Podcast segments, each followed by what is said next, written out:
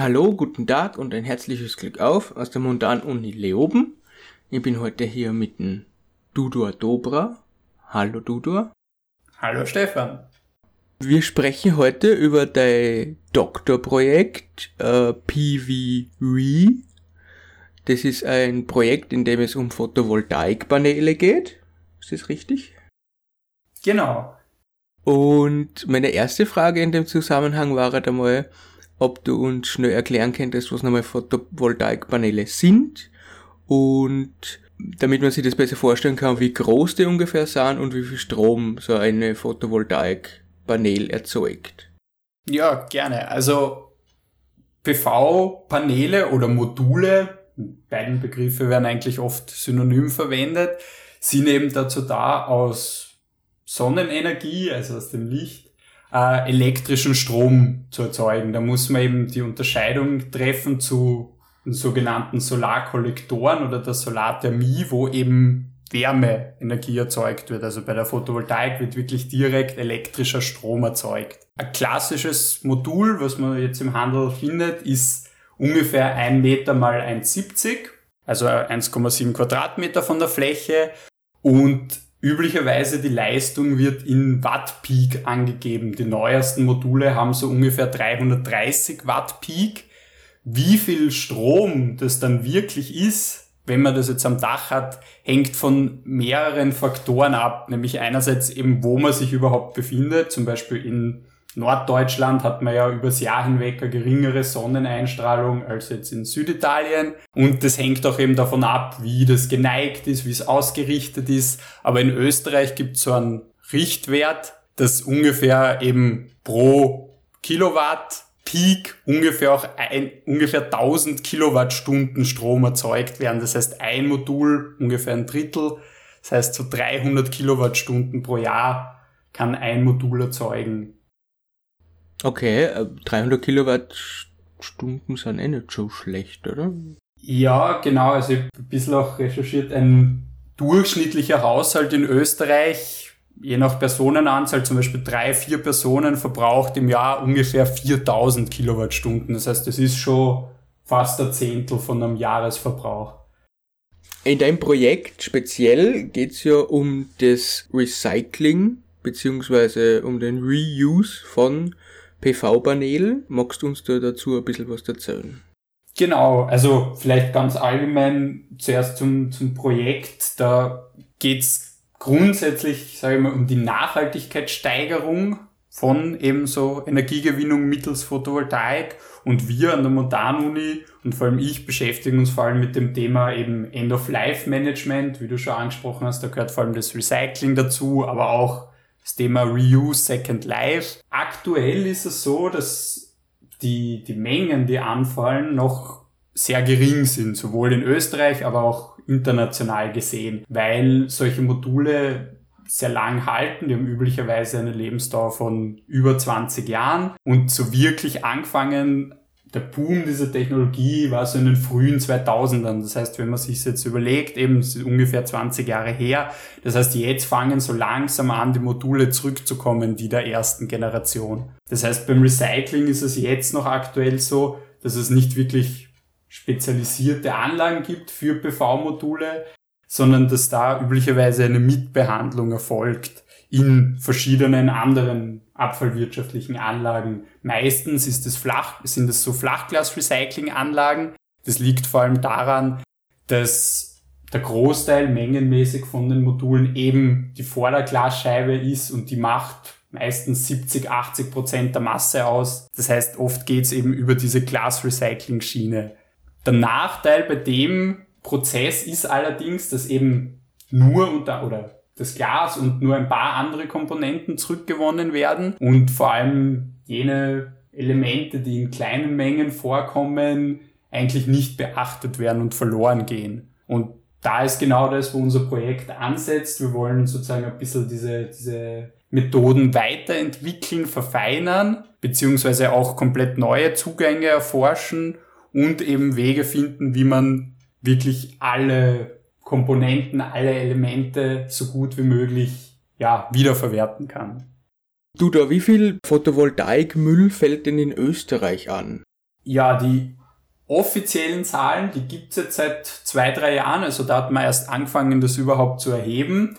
Und die Zahlen in den letzten Jahren bewegen sich so zwischen 10 und 20 Tonnen ungefähr. Das ist sehr wenig. Wenn man das jetzt mit anderen Elektroaltgeräten vergleicht, fallen da Zehntausende Tonnen an. Also wenn man jetzt zum Beispiel Elektro-Großgeräte hernimmt, wo Waschmaschinen und der E-Herd dazugehört. Also da ist schon ein, ein großer Unterschied dazwischen. Was man da aber dazu sagen muss, ist, dass vermutet wird, sage ich mal, von der PV-Industrie, aber auch von der Abfallwirtschaft, dass schon eine größere Menge anfällt, ungefähr nochmal die gleiche Menge, also der Faktor 2, die aber gar nicht registriert wird oder zumindest in der Statistik nirgends aufscheint. Das heißt, da gibt schon noch zusätzliches Potenzial. Es ist dann aber im Verhältnis immer noch, eben dann wären es jetzt 40 Tonnen, immer noch relativ gering, wenn man es mit anderen Abfallströmen vergleicht. Und wie schaut's weltweit aus? Ja, weltweit ist es so, dass es die Zahlen noch schlechter sind eigentlich als in Österreich, also zumindest noch weniger wirklich vorhanden. Ja, es gibt gewisse Schätzungen, die aber eher in die Zukunft gehen. Wofür es schon konkrete Zahlen gibt, ist in, ist in der EU. Zum Beispiel in Deutschland sind's, waren es jetzt in den letzten Jahren 4000 Tonnen, in Frankreich 2000 Tonnen und so in der gesamten EU eben rechnet man irgendwie so mit 15.000 bis 20.000 Tonnen pro Jahr, aber das sind, muss man wirklich dazu sagen, Schätzungen. Mhm. Das wird ja dann immer mehr werden, wenn jetzt erst es beginnt, dass die PV-Paneele zurückkommen sozusagen oder in den Müll wandern. Genau, also der Anstieg ist eigentlich expo exponentiell, weil so ist auch die, das verhält sich nämlich eigentlich nur zeitverschoben gleich wie die Installation. Und bei der Installationskurve sieht man eben auch, dass das in den letzten Jahren deutlich nach oben gegangen ist. Das heißt, auch die Abfallmengen werden sich so entwickeln. Und eben in diesen Prognosen zum Beispiel geht man dann davon aus, dass bis ins Jahr 2050 ist natürlich schon sehr weitreichend, aber man sich dann schon im Bereich von ungefähr 50 Millionen Tonnen weltweit bewegen wird das ist dann wirklich ein, ein relevanter Abfallstrom. Was genau enthalten Photovoltaikpaneele, das man recyceln könnte? Ja, also wenn man sich den, den Aufbau ganz allgemein anschaut, wir sagen da immer dazu, das ist so ein bisschen wie ein, ein Sandwich, weil es eigentlich so schichtartig der Aufbau ist. Ganz vorne hat man eben, wie ich schon angesprochen habe, das Glas, das auch eben die größte Menge ausmacht. Zusätzlich hat man dann dahinter natürlich die ganzen, die Photovoltaikzellen, also das, die bestehen aus Silizium üblicherweise, da muss man auch sagen, es gibt verschiedene Technologien, aber die ja zu über 90 Prozent gerade am Markt befindliche Technologie ist jene mit Siliziumzellen. Das ist auch die, mit denen wir uns beschäftigen. Auf diesen Siliziumzellen sind dann zusätzlich auch noch Silberkontakte. Da sind Lötverbinder drauf, wo eben Kupfer, Blei, Zinn drinnen ist.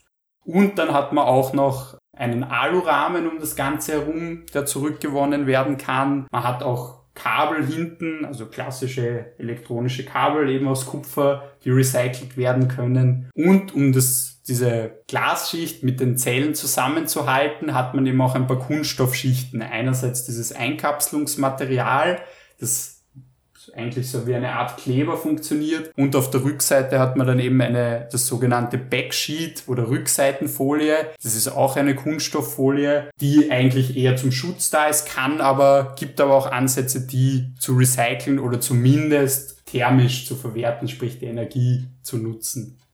Du hast gerade vorher angesprochen, dass die Photovoltaikpaneele ungefähr 20 Jahre lang halten könnte man die theoretisch reparieren oder ist es nötig, dass man die schreddert und so wieder verwertet?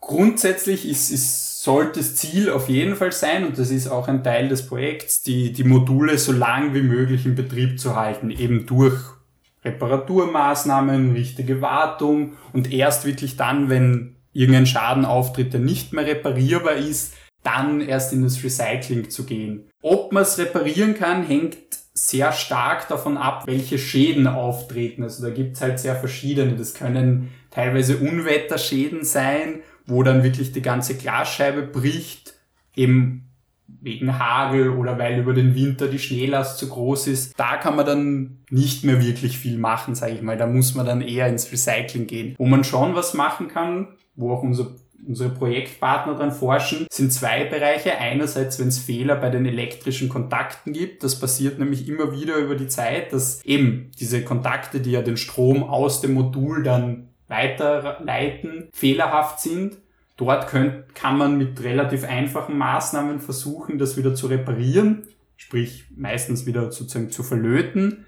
Dann ist das Modul wieder einsatzfähig und ein anderes Fehlerbild, was oft passiert, ist, dass in der Rückseitenfolie so kleine Risse entstehen. Das passiert eben auch einfach durch den Wettereinfluss, durch, das, durch, durch die Sonneneinstrahlung, das Modul immer kleinen Bewegungen ausgesetzt ist, sich ausdehnt und eben dadurch können so Risse entstehen. Da ist dann das Problem, dass Feuchtigkeit ins Modul eintritt und sich das ganze Innenleben sozusagen zu degradieren anfängt. Und dort arbeiten wir eben zum Beispiel auch dran, Ansätze zu finden, diese Rückseite wieder zu verschließen, sei das jetzt mit eben einem, einer zusätzlichen ja, Farblackschicht oder einer Sprühschicht, eben um das sozusagen wieder dicht zu machen, damit die Module dann weiter im Feld bleiben können. Und erst wirklich dann, wenn sie komplett zerstört sind oder was es auch gibt, wenn sie wirklich schon so alt sind, dass sie nicht mehr eine brauchbare Leistung liefern, dass sie dann eben fachgerecht entsorgt und recycelt werden. Dazu kurze Zwischenfrage und zwar, wie schaut es mit Hagelschaden aus? Also sind die Paneele anfällig für Hagelschaden? Grundsätzlich gibt's, sollten sie es nicht sein, sagen wir so, es gibt Tests im, im Rahmen der Produktion, die auf solche Sachen genau eben testen, auf Hagel, Sturmsicherheit, auf Schneelasten. Es passiert aber trotzdem immer wieder, eben vor allem bei Modulen niedrig, niedrigerer Qualität, sage ich mal, dass Schäden auftreten. Also in Österreich ist zum Beispiel, wissen wir jetzt schon aus der Branche, es ist nicht untypisch, dass vor allem wenn ein ärgerer Winter war, sage ich mal, dann, wenn der Schnee wieder schmilzt und so, dass man dann auf den Dächern sieht, dass eine gewisse Anzahl von Modulen eben beschädigt ist durch die Schneelast, durch Hagel. Also es kann schon passieren, sollte aber nicht. Du, da, was ist denn genau Eco-Design und inwiefern betrifft es Photovoltaikpaneele?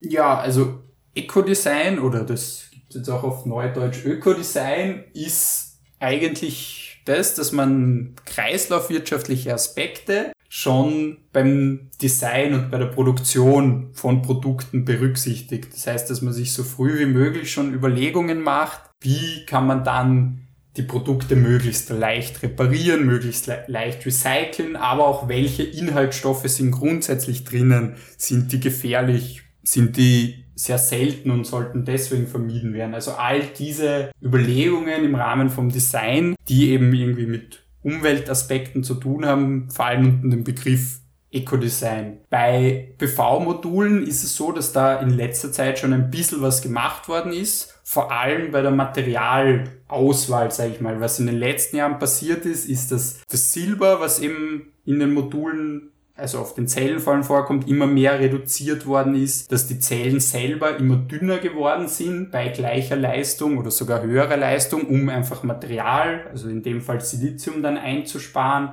Es ist auch geschaut worden, dass man das Glas immer weiter reduziert in der Dicke, einfach um Ressourcen zu sparen. Was bis jetzt noch nicht wirklich gemacht worden ist, ist eben Eco-Design in Richtung Repair oder Recycling. Da arbeiten wir eben wieder im, im Projekt dran. Als Beispiel gibt es da zum Beispiel das Thema reversible Klebungen. Ich habe ja vorher gesagt, um das ganze Modul ist ein Rahmen herum. Bis jetzt ist der üblicherweise einfach silikoniert worden. Das ist eine recht schwer lösbare Verbindung. Wir arbeiten da zum Beispiel auch an Klebern, die dann unter gewissen Umständen sich von alleine wieder lösen können. Das heißt, dass man den Rahmen relativ einfach entfernen kann. Oder ein anderes Thema ist eben, dass wir die Polymere, die im Modul eben sind, die Rückseitenfolie und das Einkapselungsmaterial, dass da andere Materialien eingesetzt werden als bisher und davon erhoffen wir uns auch, dass einerseits die, ja, die, die Reparatur- und Recyclingfähigkeit gesteigert wird und gleichzeitig wollen wir auch Schadstoffe entfernen. Bis jetzt ist es nämlich so, dass in den klassischen Rückseitenfolien ist immer Fluor drinnen. Das ist eine Fluorverbindung, die da dabei ist und die zum Beispiel wirkt sich bei, beim Recycling, vor allem wenn man jetzt an thermische Prozesse denkt, sehr negativ aus, weil natürlich dann HF oder gewisse andere Fluorverbindungen im Abgas sind, die sehr schädlich sind. Und unsere Alternativen sind dann eben fluorfrei und würden in die Richtung das Recycling erleichtern. Wenn man jetzt da probiert, mit Ökodesign oder Ecodesign eine Photovoltaikpaneele zu designen bzw. zu bauen, wie schaut es dann schlussendlich mit der Leistung aus? Das ist auch ein wichtiger Punkt, dass man sozusagen dieses, dieses Eco-Design nicht auf Kosten jetzt der, der Leistung oder der Lebensdauer macht, weil dann in Wirklichkeit, wenn man so ein Eco-Design das Modul hat, das dann aber nur fünf Jahre hält, im Vergleich zu einem normalen, das 20, 25 Jahre hält, hat man eigentlich den ganzen Vorteil, den man sich erarbeitet hat, wieder eingebüßt, weil man das Modul viel schneller austauschen muss. Das heißt, das Ziel von, von unserem Projekt ist es wirklich, diese ganzen Maßnahmen zu implementieren, und dabei aber die Leistung und die Lebensdauer zumindest am aktuellen Standard zu halten oder zu erhöhen. Und dazu werden eben auch sehr viele Testungen durchgeführt. Wir arbeiten da unter anderem mit sogenannten Klimakammern, wo man gut die, die Alterung simulieren kann. Das heißt, da kann man in einigen Monaten die Alterung über mehrere Jahre simulieren. Und da sehen wir dann recht gut, ob das Modul auch wirklich so langlebig ist, wie wir hoffen. Wie lang, wie lang rennt das Projekt jetzt schon? Beziehungsweise wie lange arbeitest du jetzt an dem Projekt schon? Das Projekt hat Ende 2018 gestartet. Ich bin eigentlich auch seit Anfang an dabei. Wir sind jetzt ziemlich bei der Halbzeit. Das heißt, es läuft noch gut eineinhalb Jahre. Das heißt, wir haben zwar schon viele Sachen erledigt, haben aber auch noch viele Versuche, Untersuchungen vor uns. Und eben das Ziel ist dann, dass wir mit Ende 2021 alles abgeschlossen haben. Mhm. Das heißt, ich hätte die dann in ein Jahr, eineinhalb Jahren nochmal fragen, ob es mir nochmal ein Interview gibst und dann können wir schauen, was da rausgekommen ist, sozusagen. Da haben wir dann möglicherweise auch schon mehr auch publizierte Ergebnisse und auch mehr, genau, auch mehr konkrete Ergebnisse, vor allem dieser Alterungstests, weil die sind zwar beschleunigt, aber brauchen üblicherweise doch, also wir lassen viele Module dann doch ein Jahr zum Beispiel altern und das ist jetzt eben gerade noch am Laufen. Also das heißt, du, du ihr habt noch Arbeit vor euch, aber ihr seid schon gut dabei. Und dann sage ich einfach einmal Danke für dieses Interview und ich werde mich bei Zeiten melden, damit wir da nochmal drüber reden. Ja, auch von meiner Seite danke und wir hören uns. Perfekt. Danke, Dudo. Danke fürs Zuhören. Für weitere Informationen könnt ihr auf avaw unileoben.at gehen. Und falls ihr Interesse an einem Studium habt auf der Montanuni, könnt ihr auf iu.unileoben.ac.at gehen. Vielen lieben Dank. Baba.